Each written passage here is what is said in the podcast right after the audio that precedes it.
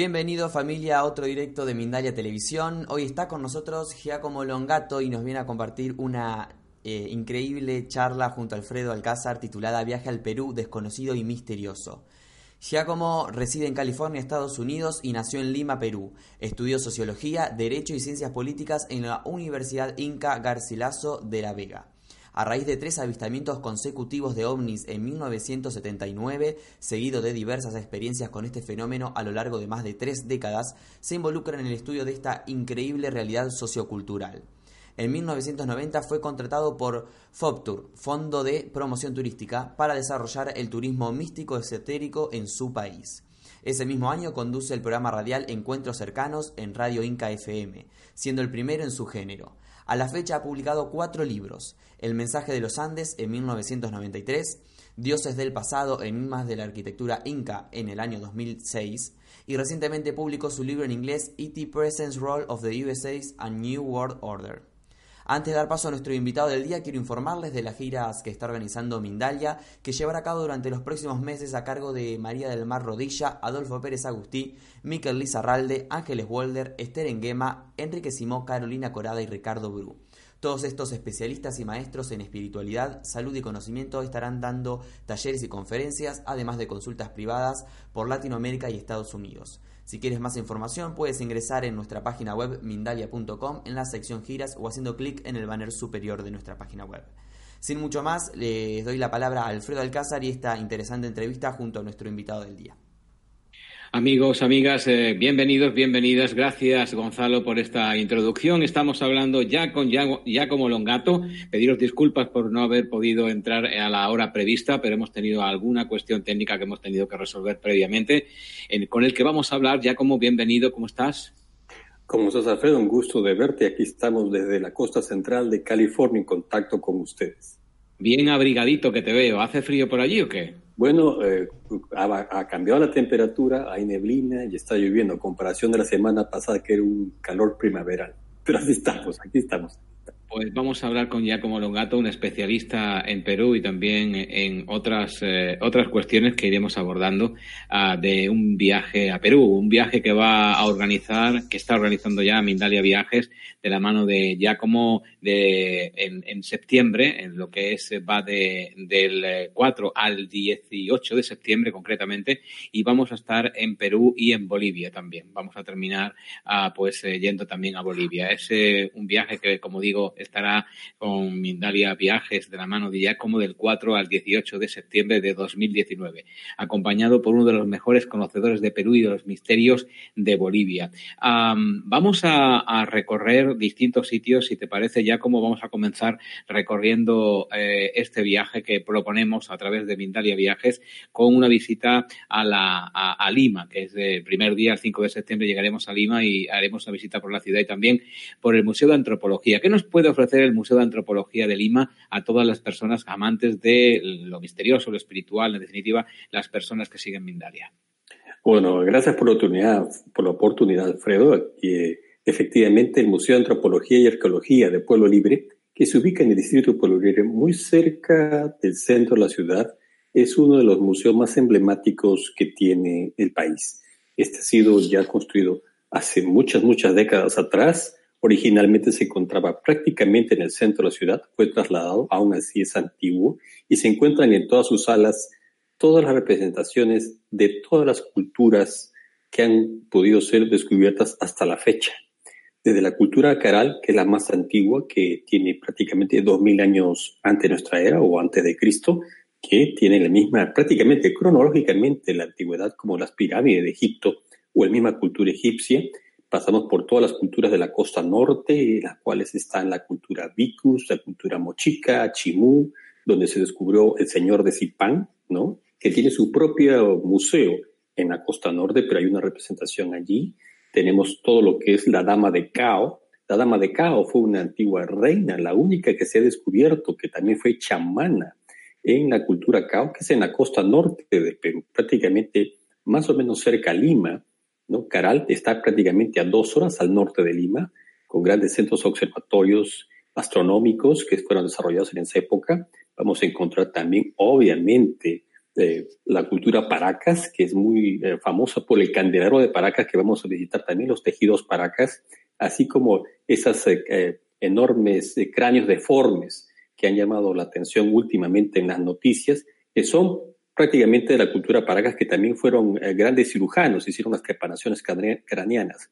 Paracas está al sur de Lima, al norte, vamos hacia el sur de Lima, y um, vamos allí hacia Nazca, donde están las famosas líneas Nazca, también muy conocidos por sus ceramios, sus tejidos, que hasta la fecha son inigualables, y están los geoglifos más grandes del mundo, los cuales pueden ser vistos por avión en un vuelo de unos 30 a 35 minutos. Se ven los principales geoglíficos antes de, antes de estar en, Nazca, antes de ir a Nazca, que es al día siguiente, vamos a, pararnos, a pararnos un poco en Paracas. Eh, en Paracas eh, hay mucho que ver también y nos dices que están los cráneos eh, deformados, que están ahora saliendo a la luz pública y también siendo estudiados. cuéntanos un poco de ese fenómeno de los cráneos deformados que están en Paracas. Bueno, realmente no se sabe a nivel de estudios antropológicos he podido hacer un estudio sobre este aspecto. Es muy fascinante, Alfredo, porque no se sabe de dónde vino a copiarse esta moda de deformarse los cráneos. Desde la niñez se encuentra en Norteamérica, se encuentra en Centroamérica, se encuentra en Sudamérica, en África y también hasta en Europa, por lo que tengo entendido, las últimas personas en tiempos modernos, es decir, en 1850 hasta 1880, que eh, tenían esta deformación craneana, estaban en una ciudad en Francia. Entonces, esos antiguos dibujos y, eh, y otros retratos en los cuales se veían a las señoras, a los hombres usando un sombrero tipo hongo y las señoras usando tremendo tocado de cabello, era simplemente porque era la alargación de su cráneo y que era acomodado por los frondosos cabellos en la moda de esa época.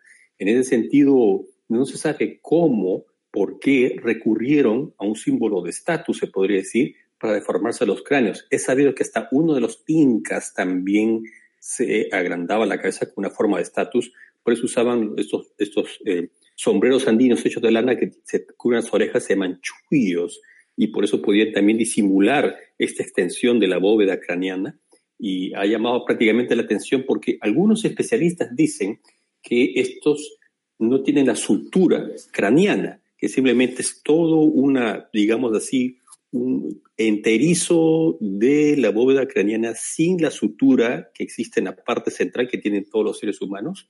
Eso está en, investigación. también se dice que vienen de otra forma de Euroasia. Hay una conexión con el DNA o ADN de Euroasia. Falta hacer mucho más eh, trabajo, pero realmente las deformaciones son impresionantes.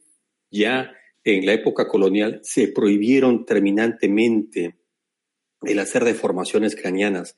Eso también alcanzó obviamente a lo que actualmente es el altiplano o el actual territorio del país de Bolivia. Entonces, eso es, es la, la, Paracas, es la eh, necrópolis, se puede decir, porque es un cementerio, donde se han encontrado en esta zona exclusivamente una enorme cantidad que se hacía desde niñez y eh, prácticamente esto ya ha llamado la atención a muchas personas últimamente, obviamente por otros especialistas, con el avance de la tecnología y la investigación de ADN o DNA, para saber exactamente a qué se debe si es que hay un filum, es decir, una presencia que haya podido ser paralela al humanoide o a la nuestra. Eso todavía está por verse, pero esa es la zona exactamente donde vamos a pasar también, donde está el famoso candelaro de Paracas, que es una eh, representación de la Cruz del Sur, que sirve para la navegación en el hemisferio sur, en esa parte del,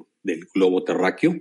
Y esto también abarca pues toda la zona del desierto de Cucaje, donde están las famosas piedras grabadas de Ica de doctor Javier Cabrera Laquera, que ha sido investigado por muchísimas personas. De hecho, vamos a estar en el Museo Regional de Ica también. Sí, vamos a estar en el Museo Local, donde allí también hay unas excelentes muestras de las cabezas alargadas, de las culturas eh, chincha, de la cultura paracas, de la cultura nazca y otras culturas menores que han habido en la época. Se supone que han habido ocho más en esa zona. Es una zona muy rica, obviamente, toda esa parte del sur de Lima. Estamos aún hablando unos 220 kilómetros al sur de Lima, lo que viene a ser eh, Ica Paracas, exactamente. Y luego ya eh, Nazca vendría a ser como unos 444 kilómetros, si no me equivoco, al sur de Lima, por la Panamericana Sur. Toda esa zona es el desierto de Ocucaje. Todas esas zonas donde se han encontrado estos restos humanos. Todas esas zonas donde se han encontrado también las enigmáticas y controvertidas piedras grabadas de Ica que en su momento los coleccionó el doctor Javier Cabrera de Arquea, cuyo museo está en el centro de la ciudad, y también, obviamente, muy cerca del centro de la ciudad de Ica, a la plaza de armas que llamamos, eh, plaza de gobierno, está cerca del Museo Regional de Ica, que recientemente ha cumplido aniversario en sus instalaciones, o sea que va a ser un lugar donde vamos a aprender mucho de la cultura, la riqueza y el misterio de toda zona, Alfredo. Hay mucha similitud entre la deformación de cráneos de la que me hablas con, eh, y además el estatus asociado al estatus social, con eh, la deformación, eh, al menos en los jeroglíficos, en las, en las dibujos egipcios, que también los faraones tenían una cierta deformación craneal. ¿Tiene alguna similitud esto de los faraones egipcios con eh, la cultura que estás refiriéndote? Definitivamente. Eh, aquí hay algo que me llamó la atención. Hace unos años atrás estuve en el Museo de Berlín, en Alemania, y pude ver la mascarilla esta de cerámico perfecto de la Nefertiti, ¿no? Y obviamente el tocado que ella tenía era para cubrir su cabeza o cráneo alargado. Entonces, ¿de dónde viene esta tradición en las cuales el mundo antiguo se ha podido verse reflejado? ¿Cómo surgió la idea para artificialmente, prácticamente, ¿no? modificar una hipertrofia, en un crecimiento abultado, los cráneos, ¿no? Algunos casos no salieron bien, obviamente. Eso se habla inclusive en las crónicas eh, de, de, viajeros españoles en las cuales decían que algunos niños morían porque obviamente se aplicaban eh, tabillas y se les vendaba alrededor del cráneo y pasaba todo eso. Pero curiosamente, esto en un reporte que yo tengo de más de 80 páginas de diversos países por diversos antropólogos, la pregunta inicial de la introducción es decir, no se sabe quién copió quién fue primero el huevo o la gallina, pero esto obviamente por antigüedad se inició tanto en China como en Egipto. Ahora, ¿de quién es y cómo decidieron el ser humano semejarse a, parecerse a alguien.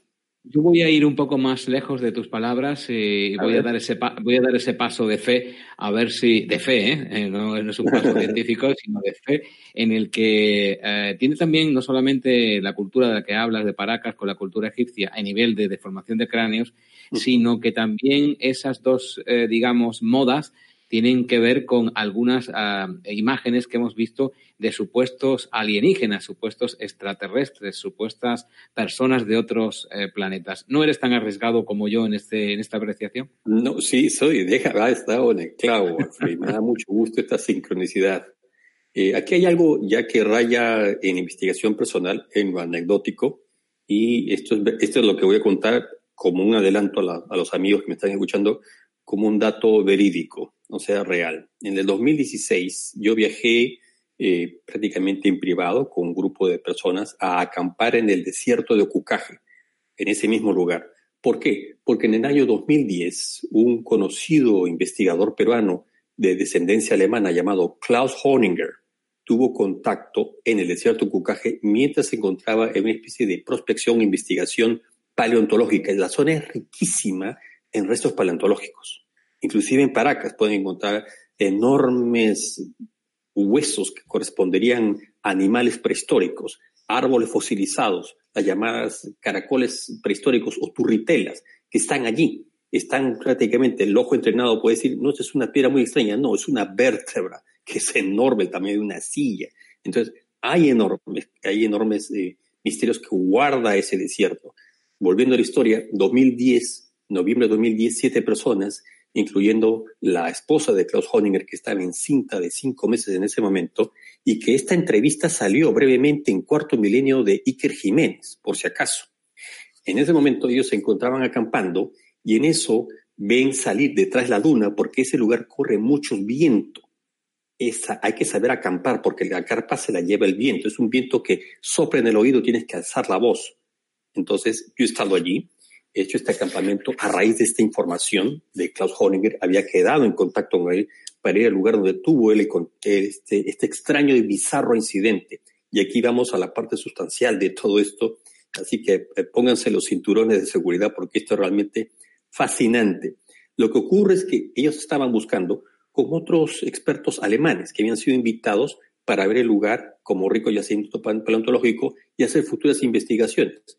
Siete personas en total, según tengo entendido, vuelvo a repetir, la esposa de Klaus Horninger, ¿no? Peruana, estaba en cinta en ese momento de cinco meses y se habían acampado obviamente detrás de una enorme duna para protegerse del viento, de los vientos paracas que se llaman, esa es la zona de los vientos paracas que se llaman. Entonces habían acampado, habían hecho una fogata y de repente detrás de una duna que tendría una extensión entre unos 30, 40 metros de largo y una altura, digamos, de dos pisos de altura, más o menos, sale una nave lenticular, de las cuales en sus costados comienza a expeler o a salir, ¿cómo puedo explicarle? Lo que llaman caneplas o monitores, unas, unas, bolas, unas bolas o esferas de luz que comienzan a rodear una docena de ellas sobre el campamento, emitiendo haces de luces de maneras así como escaneando el lugar.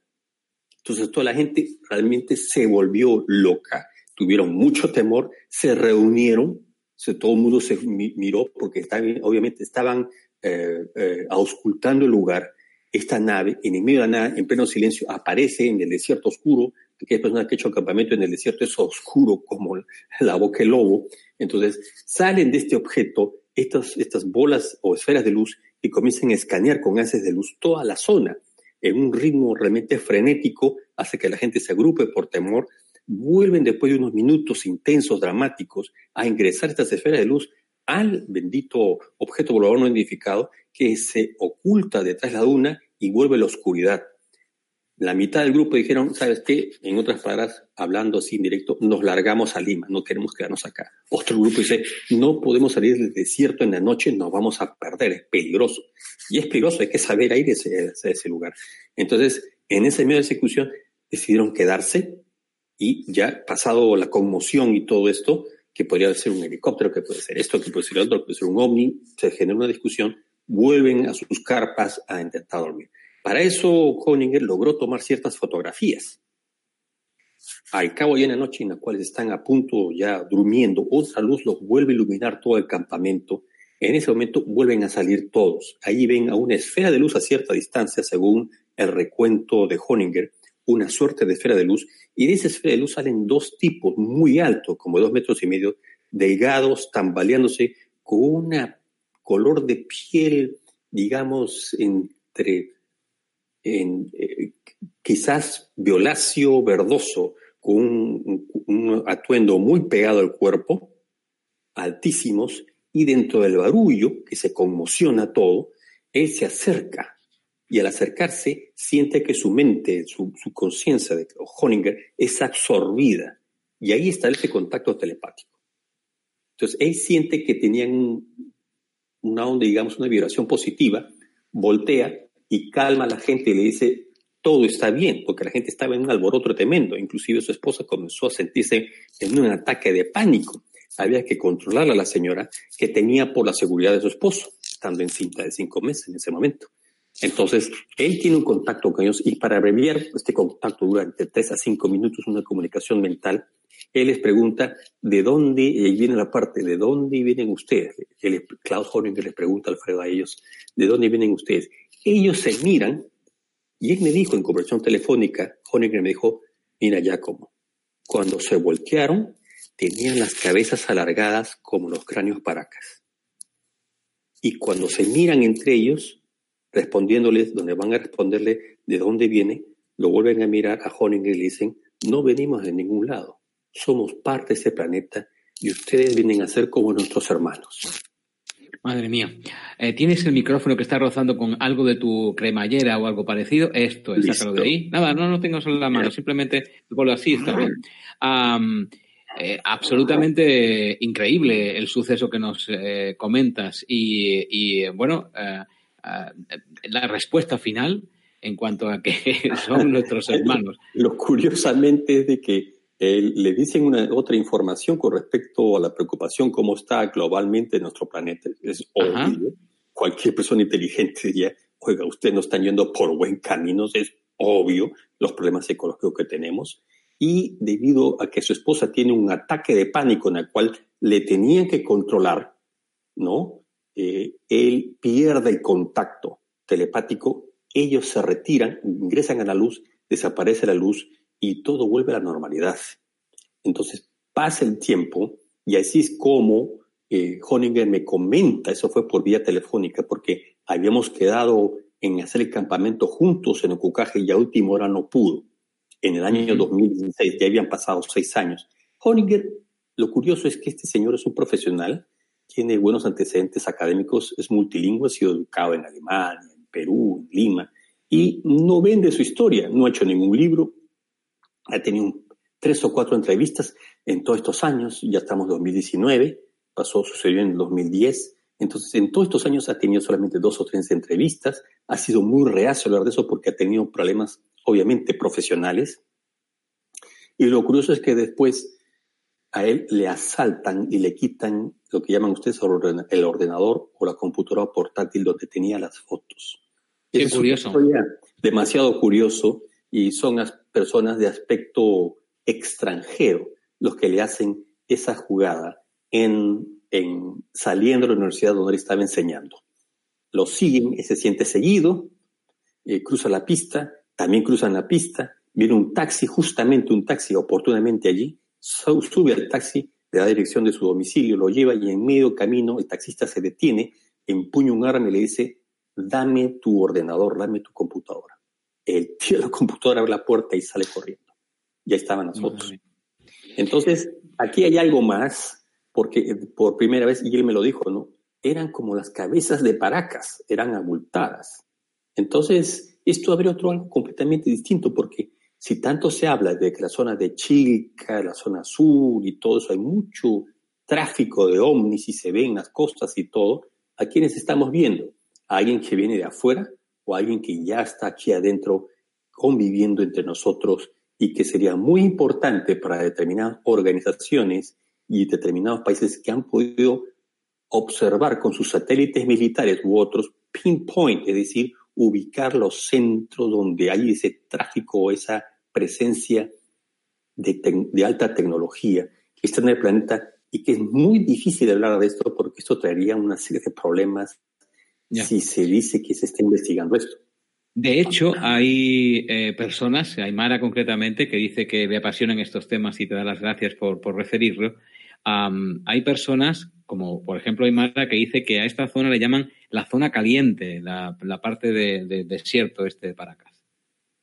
Efectivamente, ha dicho correctamente, es un hot sun, es una zona, yo he estado ahí, y es en la zona donde el doctor Cabrera hace más de 50 años y otras personas, aparte de la controvertida eh, versión de Basilio Chuya, el humilde campesino que dicen que era el que grababa las piedras porque si no iba a ser un, hallazgo arqueológico y por lo tanto un delito patrimonial contra el patrimonio y la arqueología del tesoro peruano, tuvo que decir eso. Sin embargo, algunas de las piedras, y lo digo porque hace unos días un familiar mío estuvo en el Museo Cabrera, hay unas piedras en las cuales están grabadas pero sin percusión, es decir, no se utilizó ni el martillo ni el cincel que dejaría muescas o rastros de cada cincelazo y cada toque de martillo, sino que ha sido grabado de una manera sin detenerse, como si la piedra fuese un molde de queso o de mantequilla un poco dura.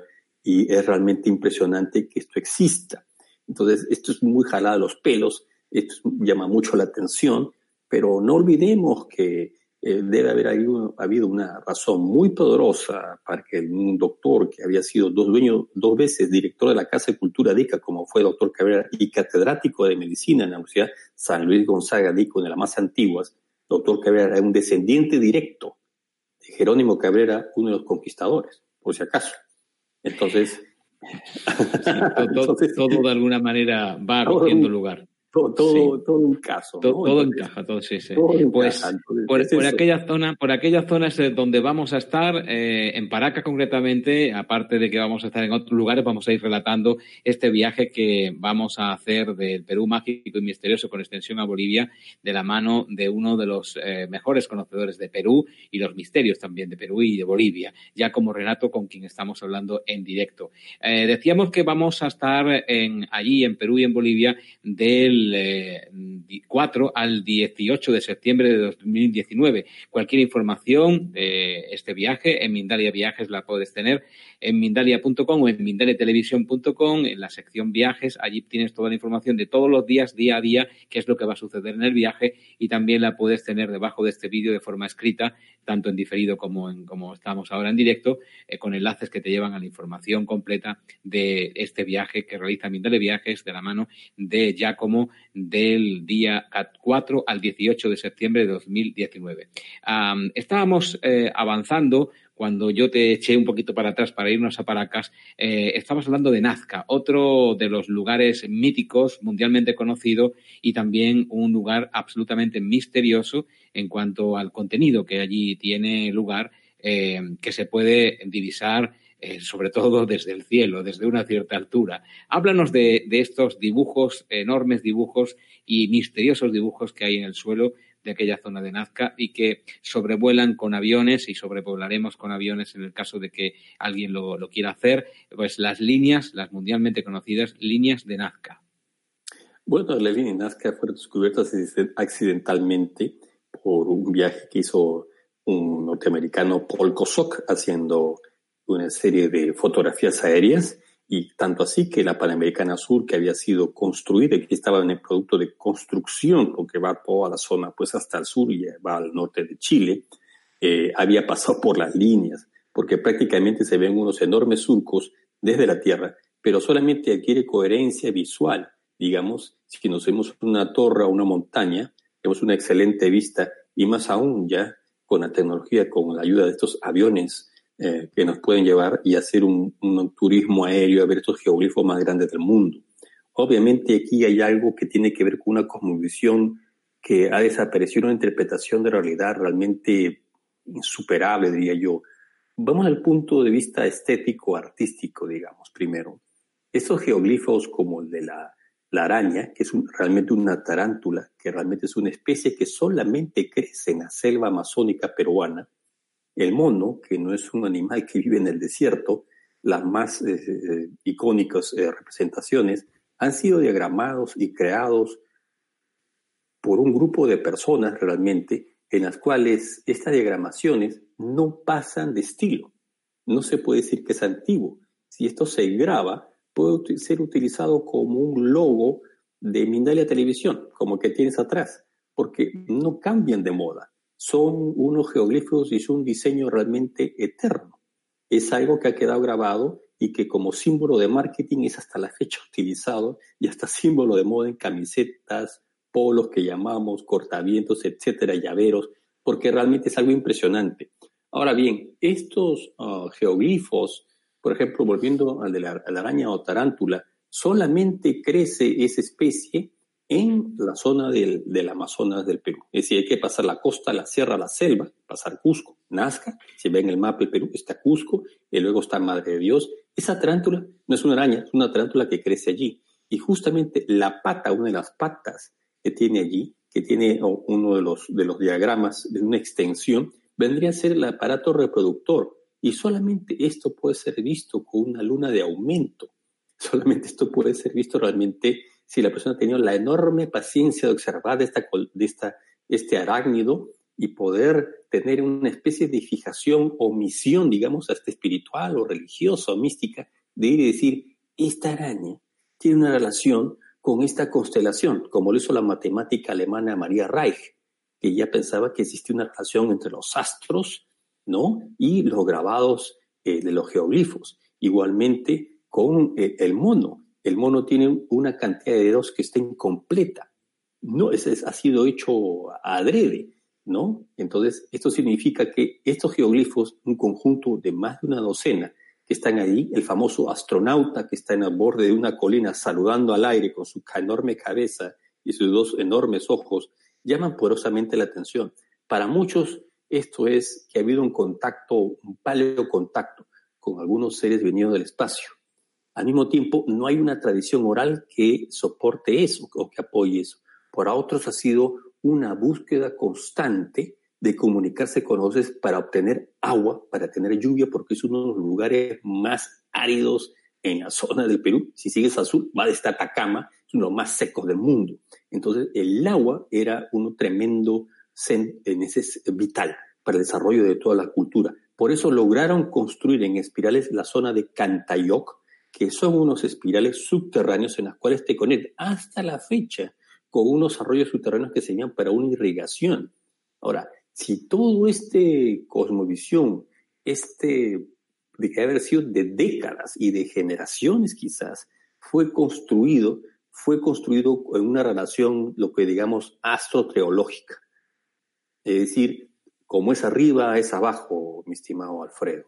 Entonces, para algunos, la teoría, yo no ni la niego ni la, ni la reniego, digamos, ¿no? La teoría de que fueron antiguos astronautas que influenciaron en la visión de estos antiguos Nazcas, digamos que puede ser. Fueron un grupo de antiguos diseñadores realmente que lograron quizás con psicoactivos como el cactus de San Pedro, que es la versión sudamericana del peyote, y tener un viaje, una proyección y poder plasmar en la Tierra lo que vieron prácticamente tridimensional en pleno desierto, un trabajo realmente metódico y de logística impresionante, ¿por qué no puede ser? Yo no puedo negar exactamente eso.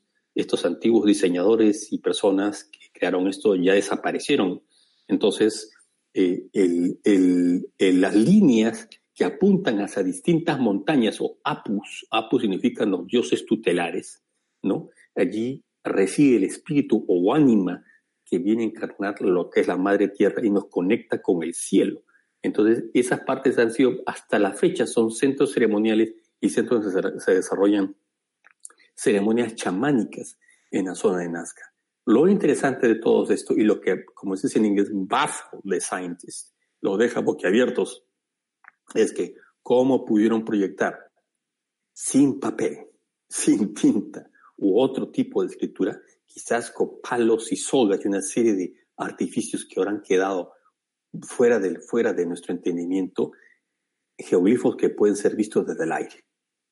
Pero eh, bueno, es difícil de creer, al menos yo, para mí es muy difícil de creer que con, una soga y con un, eh, con un, algo que escribiera o que, o que rayara pudieran hacer ese tipo de ah, dibujos que tuvieran una repercusión eh, visual eh, de naves prácticamente, es decir, cualquier avioneta, cualquier eh, aparato que se remonte unos cuantos metros por encima de ese dibujo puede apreciar la grandiosidad del dibujo, puede apreciar exactamente el dibujo en sí, ¿no? Es decir, difícilmente pensar que fueron cuatro personas ignorantes que no sabían muy bien cómo hacían y que no tenían ni instrumental para hacerlo a mí me caben muchas dudas en ese sentido. E-, ese, es el lugar, de las dudas. Ese es prácticamente el lugar de las dudas.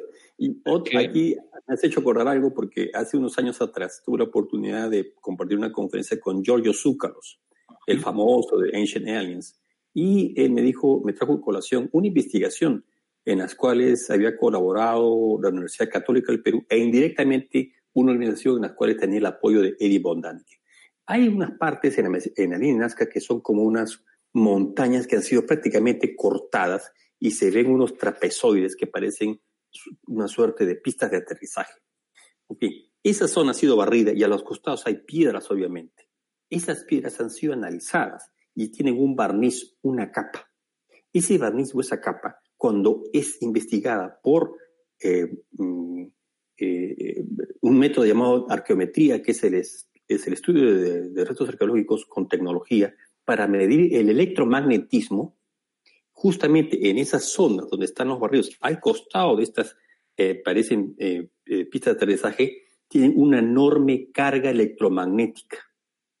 Tú la retiras de esa zona, desaparece por arte de magia. Se supone que allí fue bañado con una suerte de barniz o tecnología que trae mucha descarga electromagnética y eso completamente se desconoce. Lamentablemente he tenido la, eh, he querido continuar cuál era el, monitoreo o el seguimiento de esa investigación, pero me enteré que después fue, fue cancelado, el proyecto fue cancelado de una manera, de una manera abrupta. En este viaje que vamos a hacer a Perú y también a recorrer Bolivia, con Viajes desde el día 4 al 18 de septiembre de la mano de Giacomo Renato, que está hablando precisamente de las eh, cuestiones y los lugares que vamos a, poder vivir allá en Perú y en Bolivia. Tenemos también eh, eh, una visita obligada al Machu Picchu y también al lago Titicaca. Ah, bueno, que, brevemente, porque nos queda muchísimo, lo haremos en, próximas ocasiones, pero tenemos muy poco tiempo. ¿Qué nos puede ofrecer Machu Picchu que no se haya dicho ya y qué nos puede eh, deparar el lago Titicaca? Bueno, Machu Picchu obviamente aquí se llegaba por los caminos del Inca.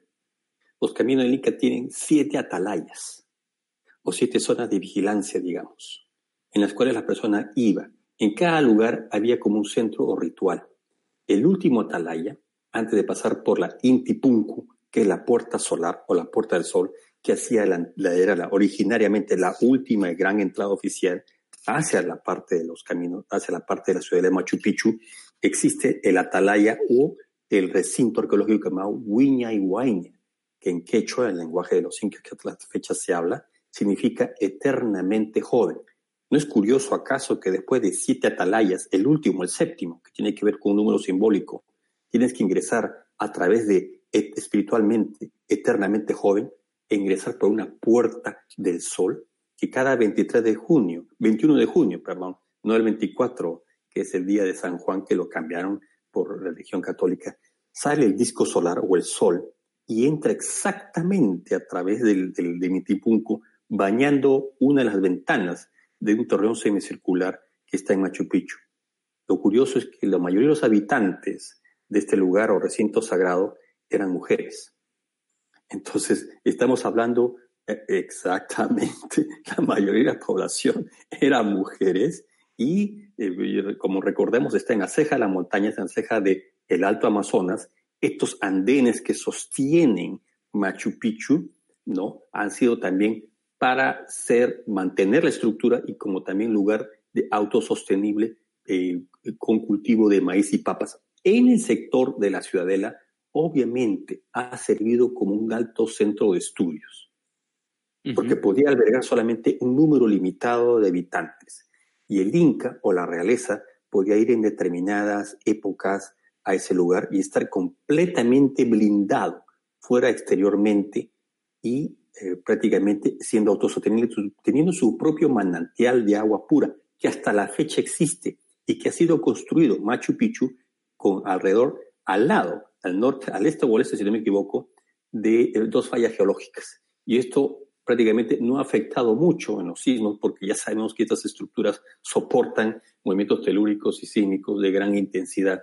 Ahora bien, el lugar, cómo ha sido construido, respetando la madre tierra, respetando lo que se llama la Pachamama y teniendo una alta concentración de cuarzo, mica, agua subterránea, feldespato, trae una concentración de energía telúrica de los Andes y es una de las cosas que llama la atención, hablando anecdóticamente, cuando yo he ido y cuando la persona va, se siente conectado entre el cielo y la tierra, siendo el hombre el punto medio y se cumple aquí la cosmovisión andina que es el Ucupacha o el mundo interior, el mundo de la serpiente, el mundo intraterreno, el Kaipacha, nosotros el presente, y el Hanajpacha, la parte celestial, la parte de la bóveda celeste y las constelaciones.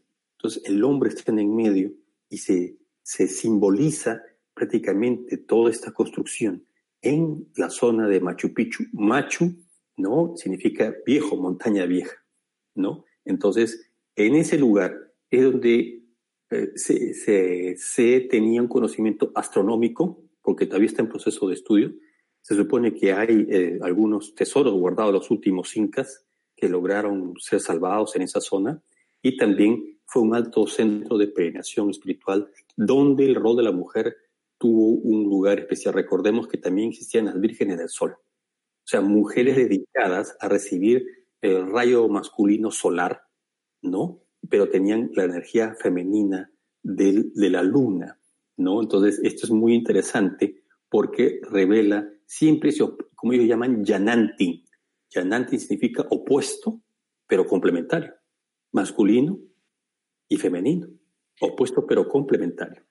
Hay eh, personas que, preguntan eh, si, si, hay algo, porque en Machu Picchu eh, se están descubriendo nuevas cosas. Parece que estaba todo descubierto, pero todavía queda yo creo además mucho por descubrir. Ah, y hay personas que están eh, preguntando por, por, si tú sabes algo nuevo que se haya descubierto en Machu Picchu y lo quieres comunicar. Así también hablan, eh, se ha suscitado un cierto debate en el chat en cuanto a los materiales que utilizan. El cuarzo muy utilizado en distintos sitios. Eh, vuelvo otra vez a las pirámides. En la Cámara del Rey concretamente hay todo un conducto de cuarzo, además con agua subterránea.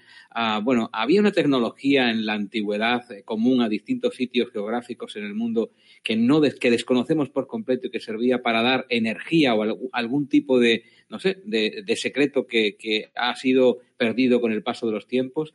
¿Machu Picchu pudo albergar ese secreto? Yo pienso que una de las representaciones de Machu Picchu, porque realmente se siente, cuando uno está allí, se siente, ¿no? Y hay una, obviamente, una zona telúrica magnética. Ahora, hay una tecnología que se ha utilizado, y lo hablamos en el video anterior, de un superconcreto andino, que ha sido pues, especial para crear todo eso y que se está develando y que prácticamente ya lo vamos a ver cuando vayamos imaginariamente a la zona de Pumapunku, en Bolivia. Estas investigaciones van a hacerse en el Perú el próximo año Dios mediante a través de un científico francés llamado José Davidovich, a quien he tenido la oportunidad de entrevistar al geólogo peruano Luis Guamán, que también estuvo en esta investigación. Por lo tanto, sí, ahí está todo lo que nos hablaban en las tradiciones orales en los cuentos y en las leyendas que decían que había una especie de pócima que al ser descubierta en un cerámico precolombino, que se, por su fragilidad y por los cientos de años se quebraba, caía esta pócima sobre las piedras, o, este, este, esta fórmula sobre las piedras, y ablandaba la piedra. Cuando la gente lo tocaba, quedaba la marca en la mano sin tener alguna, no se les pelaba, no, no estaban dañados, sin tener un efecto secundario. Entonces esto nos llama poderosamente la atención porque todos esos, todos esos leyendas, todos esos cuentos, en el fondo tienen razón. En el fondo se han estado desarrollando. En el fondo ha sido secreto estos, estos anónimos arquitectos. Ahora, la presencia de cuarzo me has hecho acordar algo. Eh, John Rowe, un este, arqueólogo norteamericano que ha investigado mucho sobre eh, el imperio inca, una especie de un incaólogo, se podría decir, un experto en el imperio inca, encontró en unos eh, excavaciones en el templo de Coricancha, que está en el centro de la ciudad de Cusco. Nos trasladamos por un instante al templo de Coricancha, ¿no? que tiene las paredes de arquitectura imperial más impresionantes. Encontró en unos recintos que había un polvo, un polvo que había sido producto de un alto nivel de pulido de algún tipo de material, herramienta desconocida, y al lado de ellos cuarzo, pendientes de cuarzo. Estaba intacto como lo habían dejado. Entonces, sí han utilizado el cuarzo ha habido antes un conocimiento que desapareció porque vino otro modelo de interpretar la realidad. Ha habido una forma en la cual el hombre estaba más en contacto con la naturaleza. Y yo creo que los nativos americanos de Alaska hasta la Patagonia y otras grandes culturas amaban y protegían la tierra, cosa que nosotros nos hemos olvidado y mira cómo estamos. Entonces, sí ha habido todo eso. Ahora, ha habido una forma en la cual estos, esta tecnología realmente utilizaba herramientas desconocidas, sí ha habido, está, está confirmado. Tengo aquí, creo que la vez pasada no lo pude mostrar, no sé si lo mostré, está en mi libro que lo publiqué en 2006, ¿no? Aquí está la piedra, los 12 ángulos, y esto había podido ser un súper concreto andino que al momento de endurecerse fueron cortados. Ahora me dicen, ¿cómo lo cortaron? Pues con, con, con, con sierras de plata o con bronce o con obsidiana, de acuerdo al arquitecto Jean-Pierre Protzen, porque hay que también seguir las investigaciones, mi estimado Alfredo, a todos los amigos que me escuchan, él ha dicho en su libro Arquitectura en Ollantaytambo, que vamos a ir a Ollantaytambo, y también Arquitectura en Tiahuanaco, investigaciones en Tiahuanaco, que ha hecho en los dos, dos lugares míticos, tanto de la zona de Bolivia como la zona del Perú, hay cortes milimétricos realizados con instrumentos desconocidos que no están en los museos. Entonces, eso es, es un, un, hecho. Y aquí no sé si me voy a permitir ver, por ejemplo, un par de cortes como que lo sacaron de Cuajo, de la zona, esta zona incamisana en Goyantaitano, que vamos a estar también allí, está en Cusco, y los cortes milimétricos hechos con ah, herramientas desconocidas que están acá. Esas son fotos que he tenido en mis propios viajes, hechos con herramientas desconocidas. Entonces, ¿cómo puede hacerse cortes milimétricos en granito andesita? Con instrumentos neolíticos.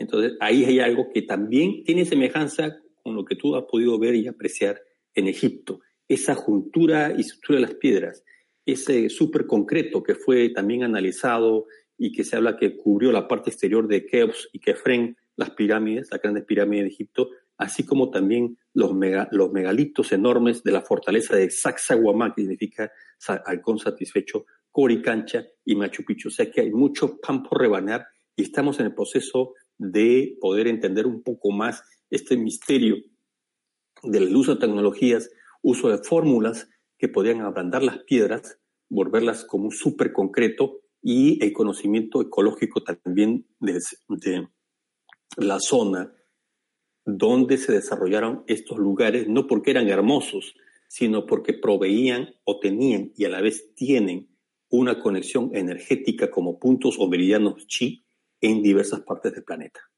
Uno de ellos es últimos minutos vamos a dedicarles estos minutos, aunque queda todavía mucho viaje por relatar, este viaje que vamos a hacer con Giacomo, eh, pues eh, muy pronto, vamos a hacerlo eh, en, lo que es la parte de Perú y también parte de Bolivia, del 4 al 18 de septiembre de 2019. Vamos a ir con uno de los mejores conocedores de este país, de Perú y de los misterios de Bolivia, en Mindalia Viajes, y podéis tener toda la información en mindalia.com o en mindaliatelevisión.com en la sección viajes, ahí os llevarán a enlaces que eh, en los que podéis ver día a día qué es lo que vamos a hacer. Os invitamos a, también a venir con nosotros para que podáis apreciar el misterio y la magia de Perú y de Bolivia desde otro punto de vista eh, que estamos relatando aquí. Vamos a terminar los últimos minutos hablando de las características especiales que reúne, no por ser el lago más alto del mundo, sino también por los misterios que puede haber allí, el lago Titicaca. ¿Qué nos cuentas sobre él?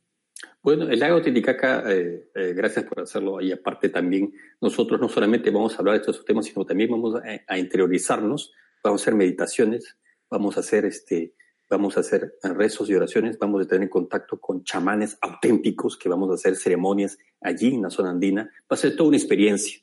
Eh, los antiguos, hasta la fecha le llaman a la zona del lago Titicaca la Gran Pacarina, que es la gran fuente. Allí fue el mítico Manco Capac y Magma Hoyo, que reciben la orden del dios Sol de salir de una de las islas. después de una gran debacle o diluvio que afectó y salir a buscar el lugar prometido y hundir una barra de oro, de lo cual fundaron la actual ciudad de Cusco, el centro u ombligo del mundo. La zona del lago Titicaca tiene la isla del Sol, tiene la isla de Mantaní, tiene la isla de Taquile. Ahora bien, en sus profundidades ya la había encontrado el explorador Federico Kirbus, un argentino, un gran aventurero y explorador de, marca mayor, un profesional también, muros incas que están sumergidos en esa zona, e inclusive en la zona, porque nosotros compartimos el lago Titicaca con la hermana República de Bolivia, se han encontrado también restos sumergidos de la cultura tiahuanaco. No se sabe cómo y qué antigüedad tienen, eso de falta información es fantástico, pero en una de las islas de Amantani, ¿no? Eh, se encuentra un lugar muy cercano que está cubierto por una losa de piedra, cercano a la plaza principal de esta isla, en la cual la gente se queda a pernoctar y todo, un eh, túnel sellado. Ese túnel sellado con escaleras va directamente hacia las gélidas aguas del lago Titicaca y se pierde allí. Entonces, imagínense ustedes construir un túnel. bueno, para, para, para estar todo el día escuchando todas estas aventuras. Bueno, continúa, discúlpame, es mi asombro el que te interrumpe, discúlpame. No, no, eh, yo también cuando me dijeron eso, y yo practiqué con un amigo Jorge Luis Delgado y otros más, estas barras de dowsing, ¿no? Que miden el, el, magnetismo y prácticamente se volvió loco, nos arañó el antebrazo, me acuerdo, porque prácticamente era como unas hélices que se volvían locas, justamente en ese lugar y ese lugar fue cerrado porque penaban o asustaban a la gente. Nadie quiere vivir allí.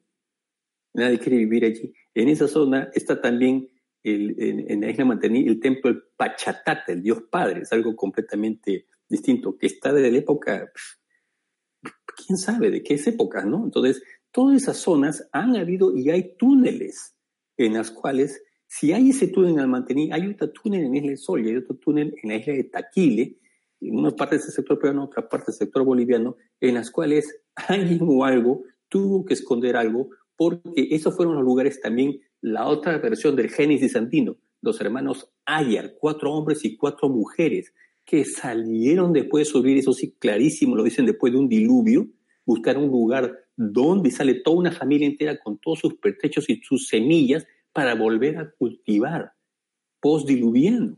Entonces, muchas, muchas similitudes con el arca de Noé. Ah, exactamente, muchas similitudes. Y cuando te dicen de que existen ruinas debajo del agua, que los ha fotografiado Federico Kirbus en sus libros de, exploraciones, eh, Jacques Cousteau también estuvo en la zona y tienen eh, últimamente está para ser visto por turistas de una especie de turismo submarino.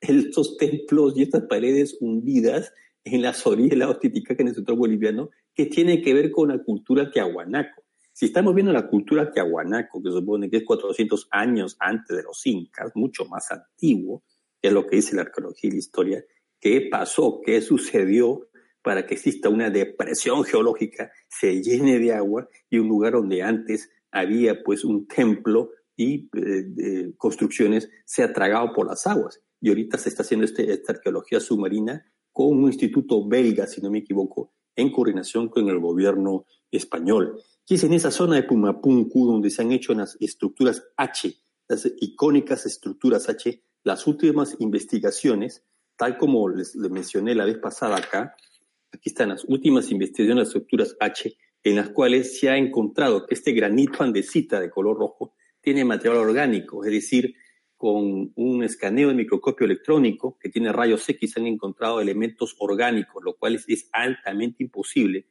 porque la piedra nace del producto de la lava volcánica que desaparece y vaporiza. ¡Puf! Lo hace, lo hace desaparecer cualquier elemento orgánico, por lo tanto es un súper concreto y esta información ha sido entregada a las autoridades bolivianas y esto salió hace unos meses atrás y he tenido oportunidad de entrevistarme con Joseph Davidovich, que es el creador de Super Concreto Moderno, que actualmente pues es súper ecológico y resiste más el fuego y resiste también los, los, daños químicos. Entonces, toda esa zona, esto es lo último de información, lo que dijimos la vez pasada, es lo último que ha venido eh, sucediendo. Están los reportes científicos, estos hard science.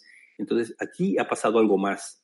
Y esto es la parte que nosotros también estamos develando y va a salir más y vamos a poder compartirla con todos ustedes cuando estemos en estas míticas zonas de Tiahuanaco. Ahora bien, toda esa zona del lago, obviamente, ¿no? Eh, Eduardo Poznansky, el, el, gran arqueólogo, padre de la arqueología boliviana, de descendencia ahora polaco, creo, Poznansky le hablaba que las estructuras de Tiahuanaco, las más antiguas, tenían que ver con un antiguo calendario solar que era mucho más antiguo, miles de años más antiguo, en los cuales otra cultura se asentó y se pudo, se pudo desarrollar. Esto realmente llama la atención porque nos da a entender que quizás hubo algo más, otras culturas sofisticadas, que desaparecieron y dejaron su legado eh, en piedra, mi estimado Alfredo. Pues vamos a ir eh, allí, vamos a estar en el sitio, en los sitios justamente de todo este misterio, de todo esto que nadie todavía termina de explicarse. Eh, vamos a estar con Giacomo y eh, con Mindalia Viajes del 4 al 18 de septiembre de 2019. Si tú quieres vivir también esa aventura, una aventura que lo implica todo, la aventura de lo desconocido, la aventura del misterio, la aventura de lo antropológico, de lo todo lo que tiene que ver con el, zonas absolutamente misteriosas y también muy controvertidas, puedes hacerlo eh, entrando en Mindalia.com, en mindaliatelevisión.com, en la sección viajes y desde ahí te vamos a llevar a todo lo que tiene que ver con el viaje a Perú y Bolivia del 4 al 18 de septiembre de 2019, día a día en el que podrás recorrer pues sitios absolutamente desconocidos, maravillosos y muy, por estudiar todavía. Gracias, ya como nos volvemos a ver la próxima y ha sido un placer tenerte con nosotros y descubrir ese conocimiento que cada día, con el que cada día nos asombras cada vez que te asomas aquí a Mindal en directo. Muchas gracias. Muchas gracias, Alfredo. Un mensaje para todos. Y a todos, a todos ustedes, a todos vosotras, eh, también nos vamos a ir y volvemos ahora la palabra a nuestro compañero Gonzalo que decide el programa. Hasta la próxima. Gracias a todos y a todas. Muchas gracias Alfredo y Giacomo por sus palabras, una interesante charla nuevamente. A las personas que están del otro lado les recuerdo que pueden colaborar con Mindalia dándole un me gusta a este video, dejando su comentario de vibración positiva y compartiéndolo. Muchas gracias por estar nuevamente y nos volvemos a encontrar en otro próximo directo de Mindalia Televisión.